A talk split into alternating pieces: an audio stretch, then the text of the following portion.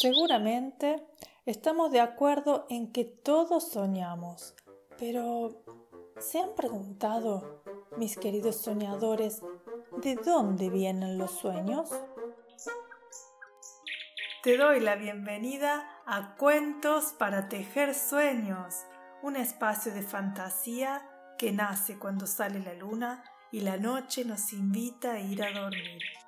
Me llamo Luciana Guadalupe Torre y junto a los soñalitas te acompañaré contándote una historia hasta el momento mágico en que comiences a tejer tu propio sueño.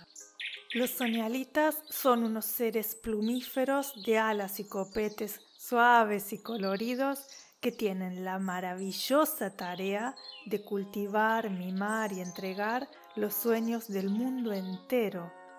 Así Volando despacito y en punta de plumas, llegan cada noche con sus alas cargadas de historias de ensueño para repartir. Entonces, luego del cuento de esta noche, los soñalitas te regalarán un sueño nuevo y todavía un poquito tibio, listo para ser soñado. Te invito a descubrir todos los misterios sobre este maravilloso mundo en lucianatorre.com, donde también puedes sugerirme lecturas y compartir tus sueños con otros soñadores de todo el mundo. Me encantaría recibir tu historia. Suscríbete a la newsletter de lucianatorre.com para acceder libremente a todos los cuentos escritos de cada día.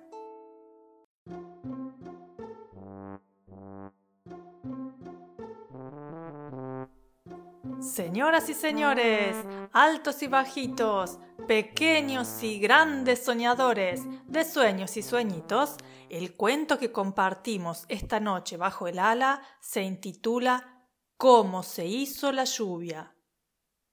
Cuentan que hace mucho, muchísimo tiempo, una gota de agua se cansó de estar en el mismo lugar y quiso navegar por los aires como los pájaros, para conocer el mundo y visitar otras tierras.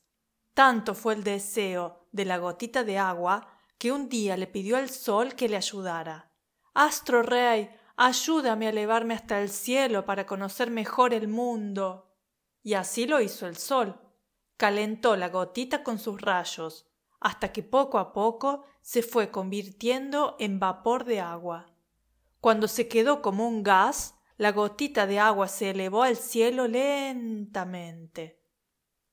Desde arriba pudo ver el lugar donde vivía, incluso más allá pudo ver otros rincones del mundo, otros mares y otras montañas.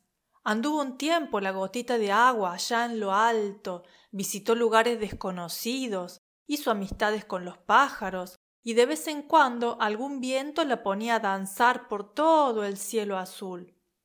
Sin embargo, a los pocos días, la gotita comenzó a sentirse sola.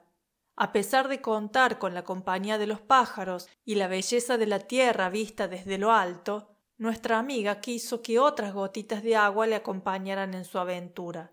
Así que decidió bajar a buscarlas y compartir con ellas todo lo que había vivido.